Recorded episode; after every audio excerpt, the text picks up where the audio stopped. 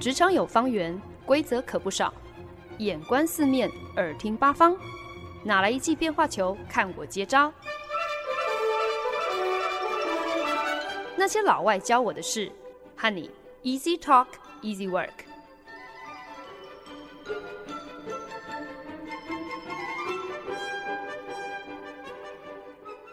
您现在收听的是《那些老外教我的事》，我是节目主持人焕恩。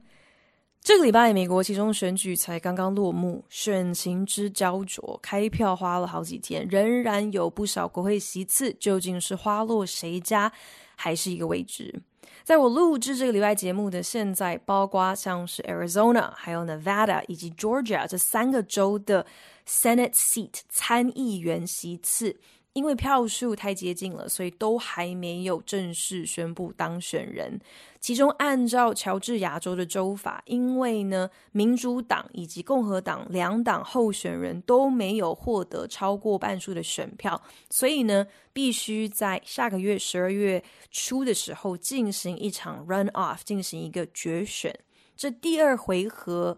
的殊死斗真的是事关重大，因为按照目前的局势来看，美国参议院的席次可能到最后呢，就是民主党、共和党。一人一半，所以到底谁能够掌握住参议院多数席次，真的就是一票之差哦。这可能真的得要等到一个月之后才能够揭晓，全看乔治亚州十二月份的这个决选结果。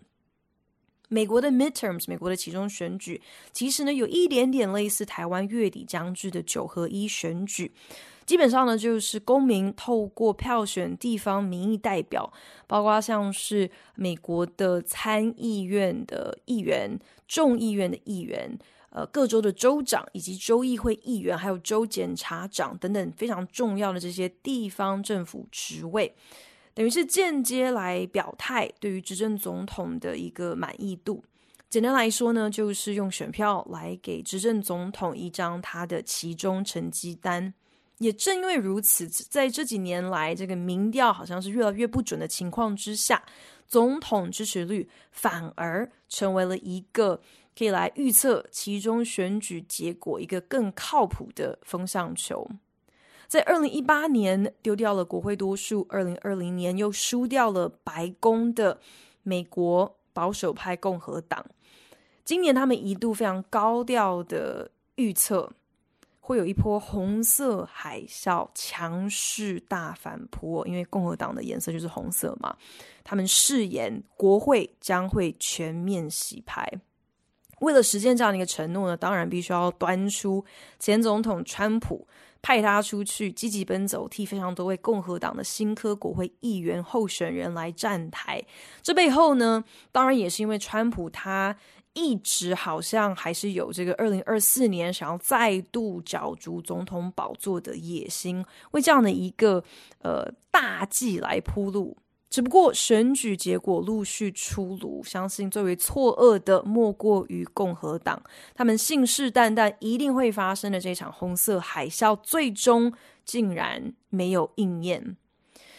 那在美国，其实呢有很多不同的方式可以来投票，你甚至可以把你的选票呃邮寄出去哦。那这些邮寄选票通常是会要花更多的时间才能够完成开票，所以目前呢这个实际的票数可能真的还是要到下个礼拜要再多等几天才能够确定。不过呢，按照各大媒体的。呃，预测共和党基本上是成功赢回了众议院，只不过这个席次数上的差距比他们预期的要小非常的多，甚至最后可能应该就是只会是一个个位数的差距，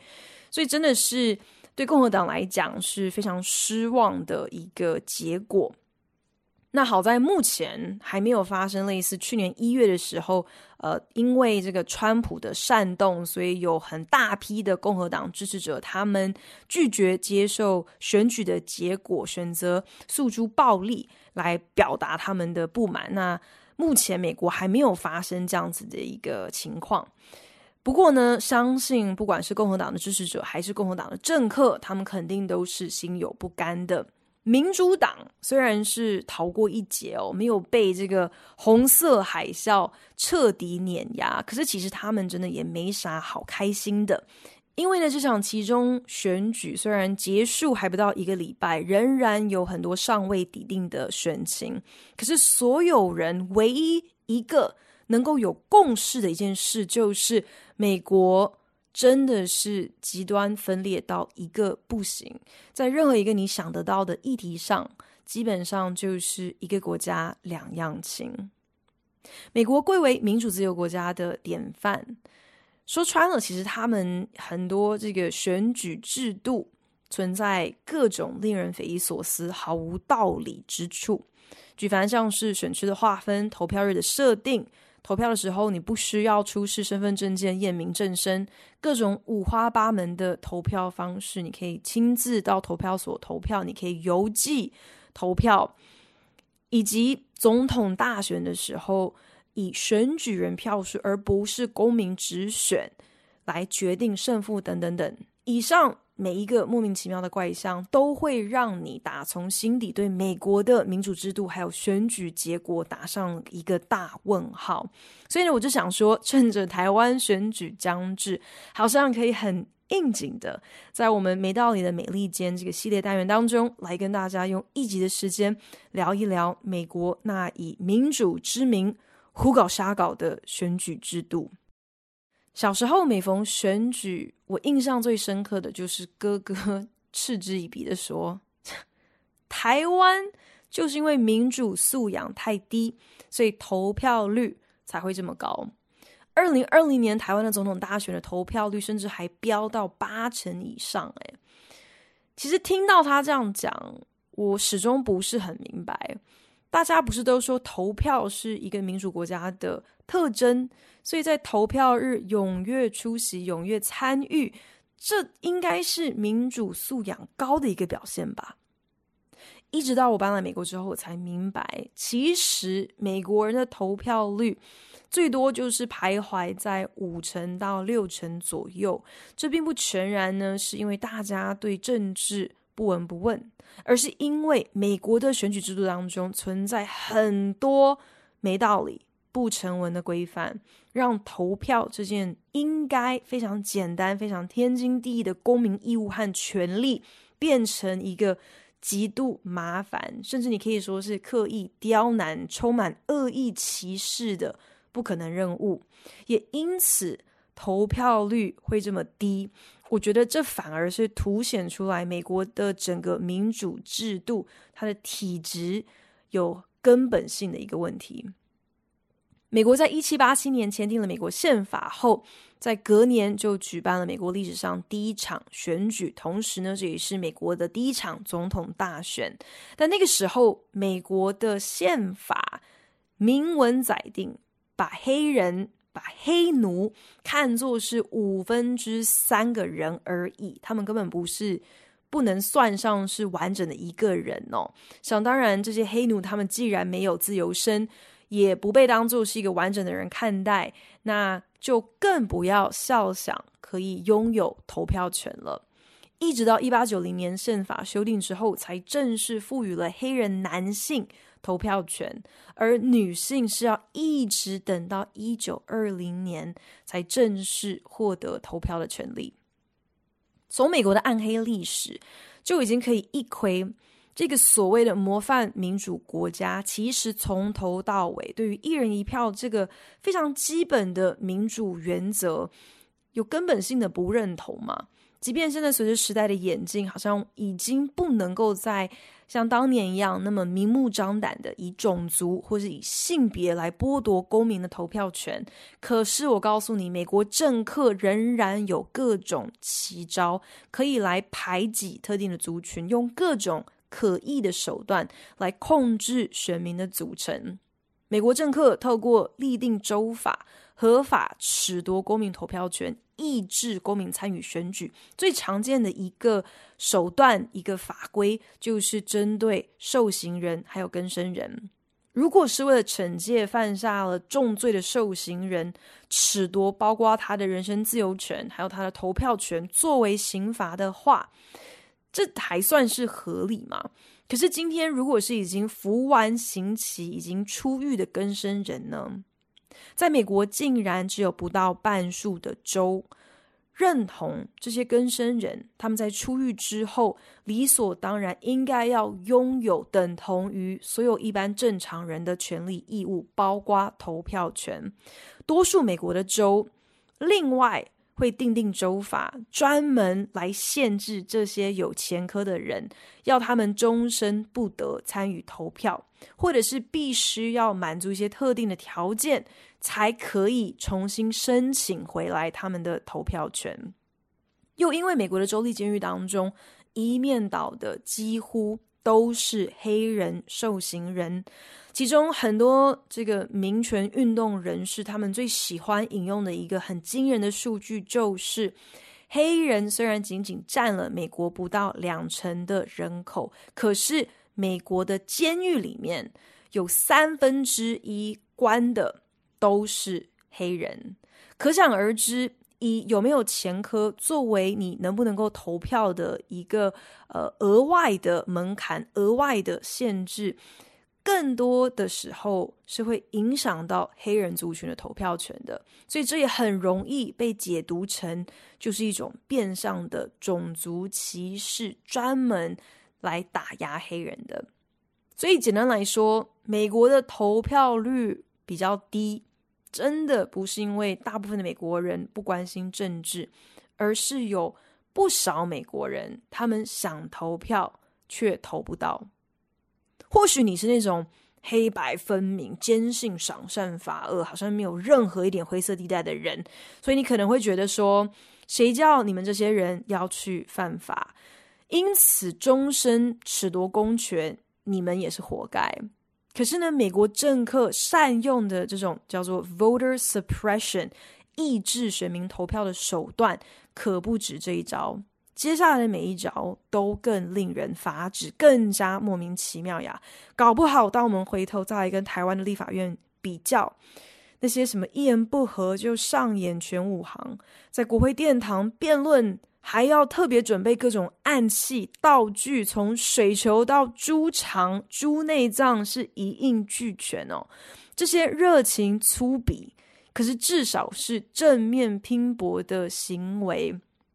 某种程度上比较起来，我觉得可能还要比美国政客他们的黑心算计要来得更加符合民主精神。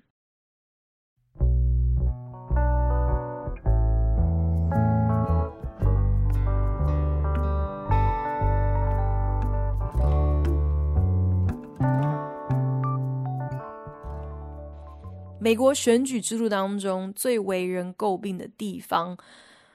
可能不止一个，可是其中最让人感到匪夷所思的，首推 gerrymandering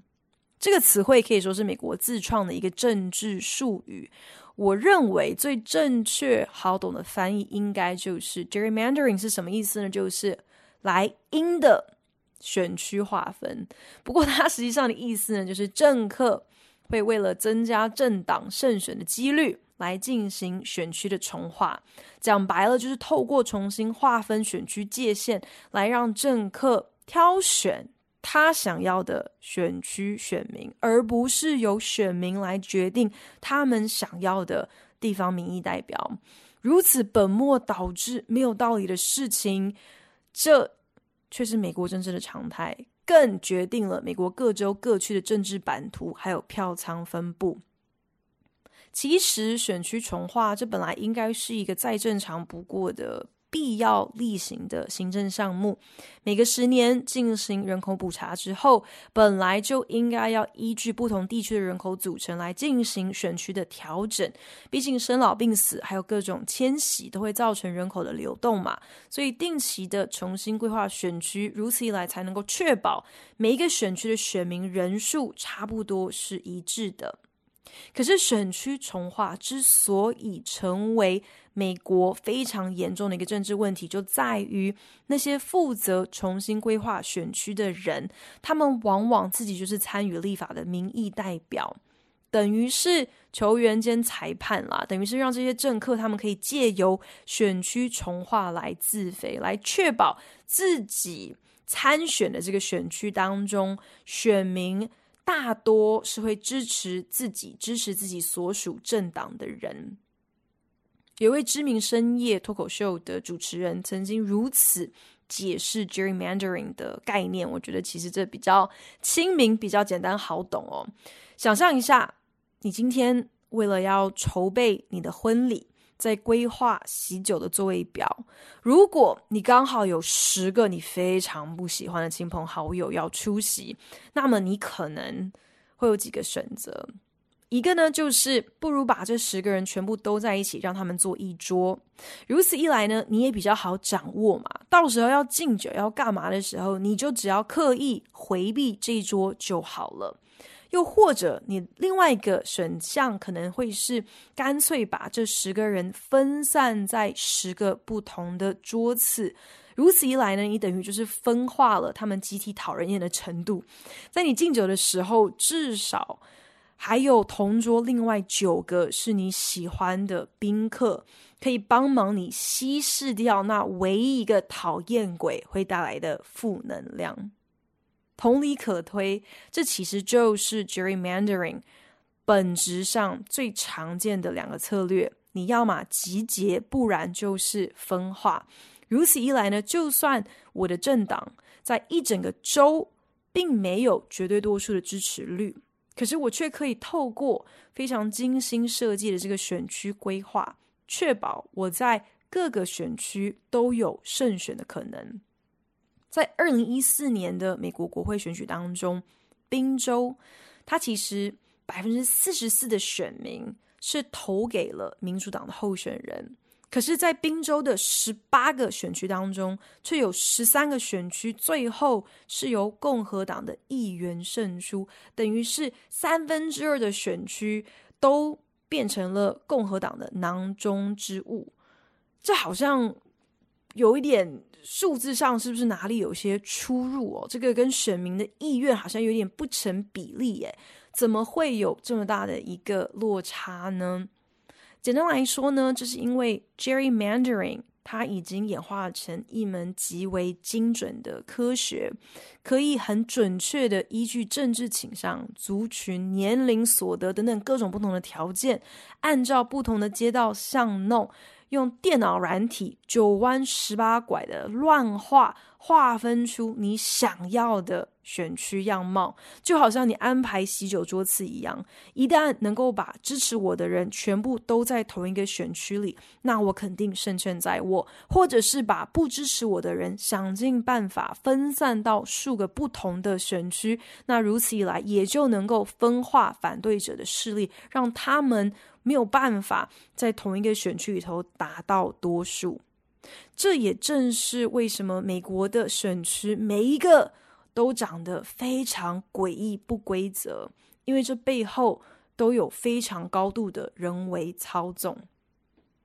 有趣的是，gerrymandering 这个术语其实可以追溯到十九世纪，那个时候美国麻州的州长 Elbridge Gerry，他非常厚颜无耻的，真的只能够用鬼画符来形容，去。按照他的意念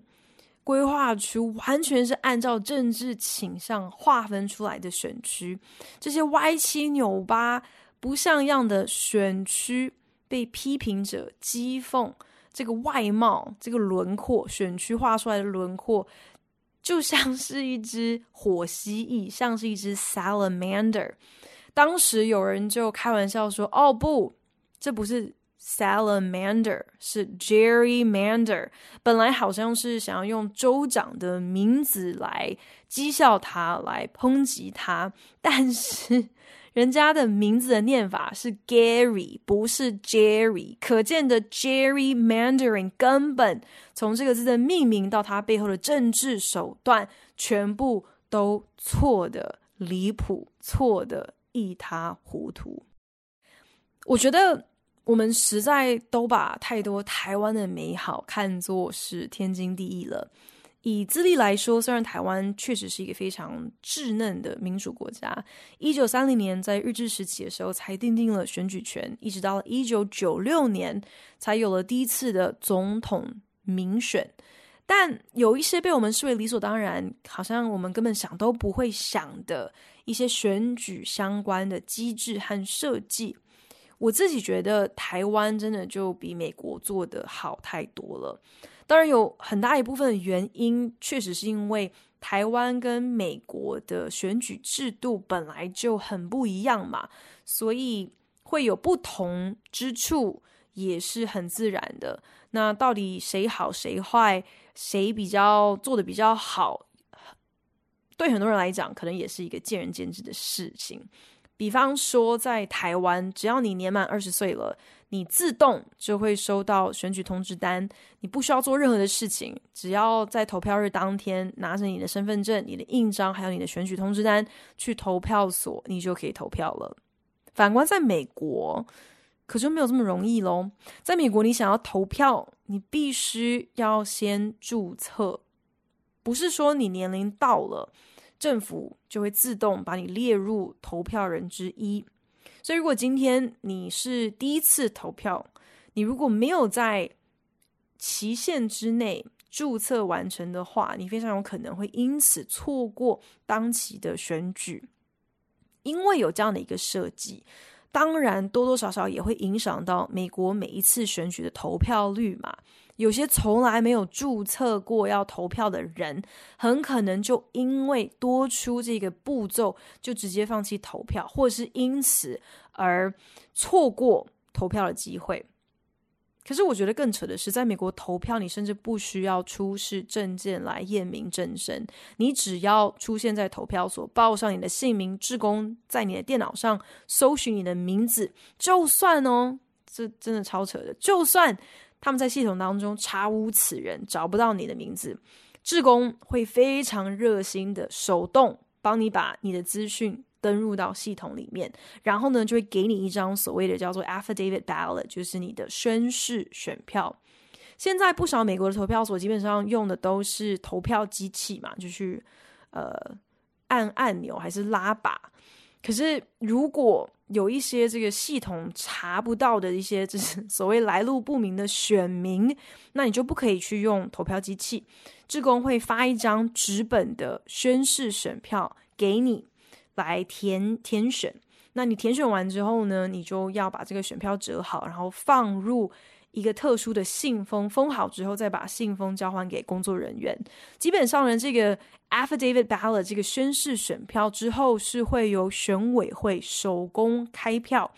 在计票前会人工验票、人工核对，说你是不是真的是这个选区的居民，确认了你的身份之后才会来计票。但是按照这样的一个流程，因为你今天根本不用出示身份证件嘛，所以就算你不是本人亲自出现在投票所，随便一个人只要他报得出你的姓名、地址，还有出生年月日，还有美国就是类似我们身份证字号这个社会安全号码，随便阿猫阿狗都可以代替你去投票。不过我觉得最有趣的一件事情就是出示身份证件。验明正身 （voter ID） 这件事，在美国竟然也被视为是 voter suppression，遏制选民参与投票的手段之一耶。美国民主党时不时会批评有一些共和党执政的州，批评说：“哎，你们就是故意通过那些更为严格的 voter ID 法规，要求选民投票的时候一定要出示。”特定的官方身份证件才能够投票，这摆明就是想要劝阻选民可以积极参与，可以没有这些额外的一些阻碍，呃，来来投票。我觉得对我们来讲，可能会觉得。很诧异，这怎么会是 voter suppression 呢？要你出示 ID，这不是一件很正常的事情吗？但是其实这背后也是有原因的，因为美国其实并不像台湾，美国人没有所谓的一个统一的身份证，大多数的美国人基本上他们都是用他们的驾照当做是他们的身份证，也因此，如果今天你不开车，或者是你根本穷到没有车子可以开，你当然就不会有驾照了。你可能会说，可以发现你没有驾照，那你用护照可以了吧？护照也是一个官方的国家呃发放的身份证件，所以护照当然可以。可是有趣的事情就是，美国人持有护照的比例可以说是超乎想象的低，大概只有三分之一的美国人他们是有护照的。你可能很难想象，可是对大部分的美国人来讲，你不要说出国了，就连跨州旅行，对他们来讲，这个这样的一个机会可能都少之又少了。所以哪里觉得有这个必要去花钱申请护照？你当然也可以另外申请州政府发行的 State ID，就是州的证件。可是这一样需要花钱嘛？也因此，对很多美国人来讲，特别如果你是低收入户的话。他们是没有任何所谓的官方身份证件的，所以如果你现在去要求说你要投票的话，你就必须要出示有照片的身份证件。这的确等于是另外添加一道高门槛，绝对会因此又劝退一票明明有投票权却没有办法来行使这项权利的人。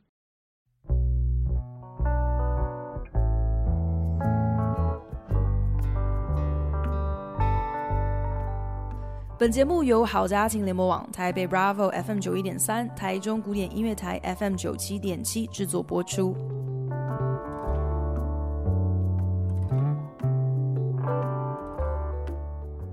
本月刚好适逢美国的其中选举，还有台湾的九合一选举，觉得特别适合来跟大家聊一聊美国。贵为全球指标性的民主国家，但是相信大家一定万万没有想到，他们的选举制度竟然可以如此的莫名其妙、没道理。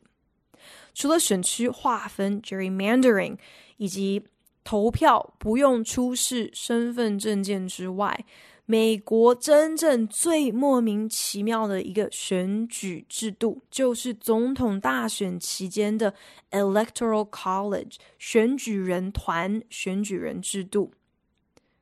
原来美国人选总统，虽然确实是一人一票，可是并不是透过公民直选来定江山，反而是靠选举人的票数来决定。白宫由谁入住？根据美国宪法，美国各州每四年总统大选的时候，会按照各州的这个国会议员人数推选出相同数目的选举人。选举人的推举方式呢，各州略为不同，可是原则上呢，就是由获得多数州民选票的政党，他们来委任这个选举人来进行投票。美国国会参议员加上众议员总计是五百三十八人，这就表示呢，全国总共有五百三十八张选举人票。也就是说呢，每届美国总统他们需要赢得至少两百七十张选举人票才算胜选。大多数的州都明文载定哦，代表该州的选举人。他们必须要反映民意，也就是说，如果那个州的多数选民都投票给共和党的总统候选人，那么代表这个州的选举人，他们也必须把他们的选举人票投给共和党的候选人，他们不可以违背民意去投给自己心底支持的这个候选人哦。再加上呢，大部分的州都是采用一个赢家通吃的规则，基本上就是选举人票是不可以分配的。你赢一周，就是会赢得这一周的所有的选举人的票。比方说呢，以纽约州来说，因为纽约州人口比较多，所以呢，代表纽约州的各区的这个国会议员席次总共有二十九人。一些人比较少的州，他们的呃。这个呃，议员席次呃以及选举人的票数就会相对比较少。那纽约州有二十九个这个呃议员，也就是表示纽约州有二十九张选举人票。所以如果今天纽约州的州民大部分的人是投票给民主党的总统候选人，那么纽约州的二十九张选举人票也全部都会投给民主党的总统候选人，这就叫做赢家通吃哦。可是正因为选举人这种莫名其妙的间接投票制度，让美国过去四十六届总统当中，竟然出现过五次赢得多数选举人选票，却没有能够赢得多数公民选票的总统当选人。这对民主国家来说是一件很扯的事情，包括像是两千年的小布希，还有二零一六年的川普，他们严格上来说都不能够算是民选总统耶，因为呢，他们的对手都是在全民得票数比他们还要高的情况之下，竟然落选。选举人制度存在超过百年，就像美国历史本身，它充斥着。种族歧视的色彩。当年之所以会提出 Electoral College 选举人团、选举人制度，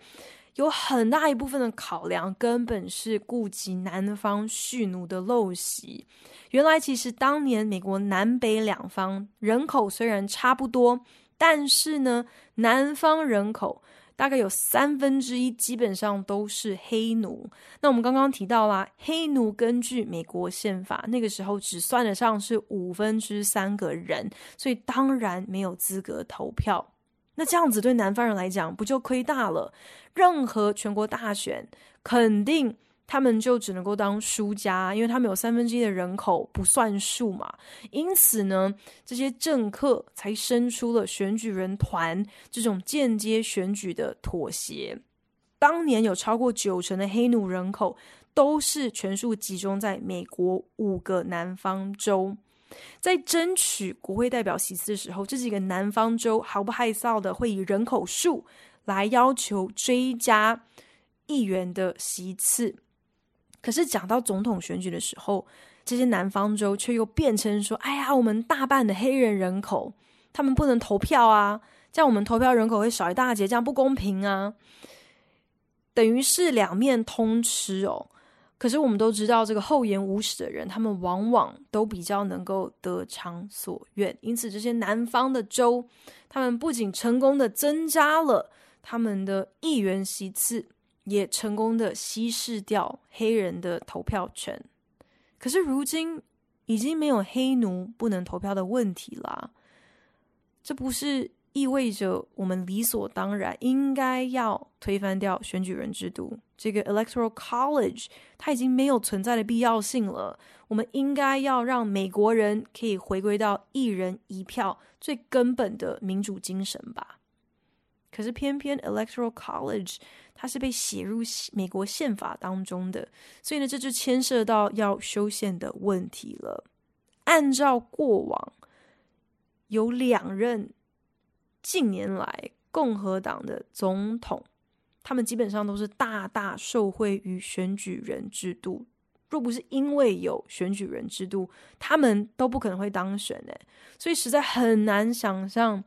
在共和党掌握住美国众议院这样的一个情况之下，美国有任何的机会，可能可以借由修改宪法，推翻掉选举人制度，改来支持来应用公民直选总统。哦，对了，我差点忘记跟大家分享，美国选举另外还有一个真的是有很多很奇怪，可是另外这个最怪最怪的一个地方就是。不管是期中选举还是总统大选，美国人很悲惨的，他们的投票日都是落在星期二。投票日选在周间，这本身就已经会造成很多选民的困扰。不是所有人都可以请假去投票的，不是所有人都有余裕。可以做这样一件事情，你请假不去上班，你就是被扣钱、啊。有些有些老板不见得那么开明，会想办法要让底底下的员工可以去实行他们的这个公民权哦。所以难怪，真的是难怪，美国的投票率很难太高。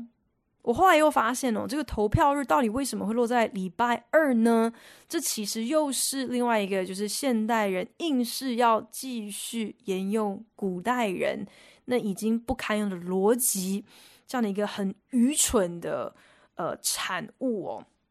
很愚蠢的结果。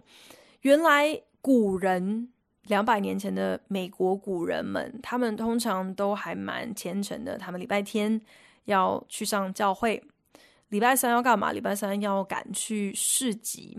那在那一个根本没有汽车的年代，通常你一出门，其实都要花上一定的时间嘛。如果你今天是要去投票，肯定也是要规划至少可能一天的旅程，才能够赶到投票所。所以，既然礼拜三跟礼拜天，都已经有固定行程了，所以你不可能在这两天出远门。那么投票日就不能够定在礼拜一或者是礼拜四，这样你没有足够的时间可以赶到投票所。那那就只好选礼拜二喽。礼拜二投票日原来是这样子来的。究竟为什么二十一世纪的人